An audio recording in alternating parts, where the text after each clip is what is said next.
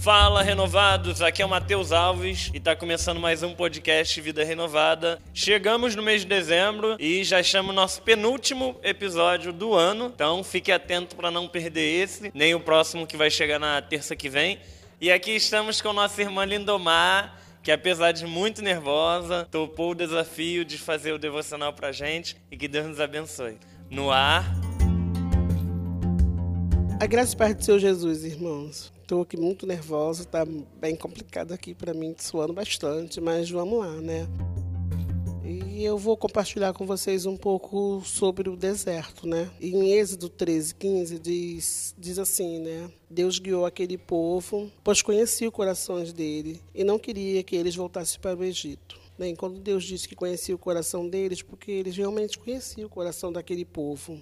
Deus estava ali todo o tempo mostrando para eles e que ele era com eles, suprindo a necessidade e mesmo assim eles pensavam em voltar para trás. E não é diferente conosco, né? Muitas das vezes a gente passa por umas situações que a gente pensa em retroceder ou ficar parado, né? Mas graças a Deus a gente temos força, né? juntamos força da onde não tem e prosseguimos, né? Assim como aquele povo que também perseguiu com todas as suas falhas, né? Lá, suas murmurações, eles seguiram em frente, né? E Deus foi dando vitória.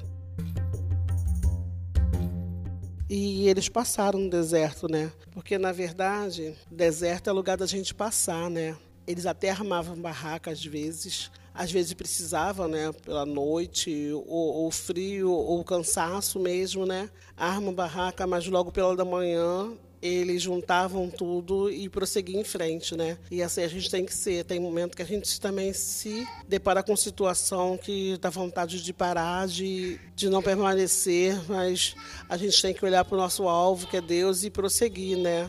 Porque deserto não é lugar de parar. A gente arma a barraca e desarma a barraca, mas não pode ficar permanecer no deserto, né? A gente tem que prosseguir em frente.